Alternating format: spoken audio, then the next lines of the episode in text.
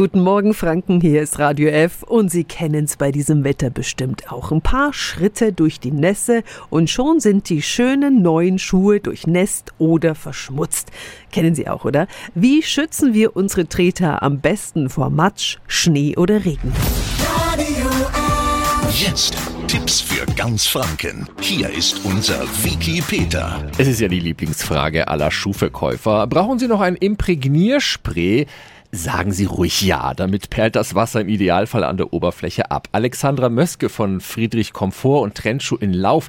Viele Winterstiefel sind ja aus Leder. Können wir dieses Spray wirklich bei allen Schuhen verwenden? So Imprägnierspray ist ja tatsächlich für alle Materialien geeignet.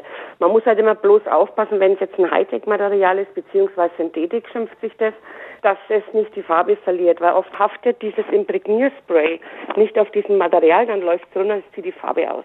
Also da muss man ein wenig an der verdeckten Stelle gucken. Ansonsten kann man das für Lederschuhe auch nehmen, dass einfach der Schutz vor Schmutz und Nässe da ist. Und das macht echt was aus. Danke an die Schuhexpertin Alexandra Möske. Also, statt immer neue Schuhe kaufen, lieber mal ein paar Euro in ein Imprägnierspray investieren. Ihre vorhandenen Schuhe und Ihre Füße danken es Ihnen.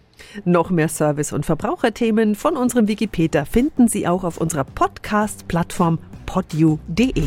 Tipps für ganz Franken von unserem Wiki Peter. Täglich neu im Guten Morgen Franken um 10 nach 9. Radio.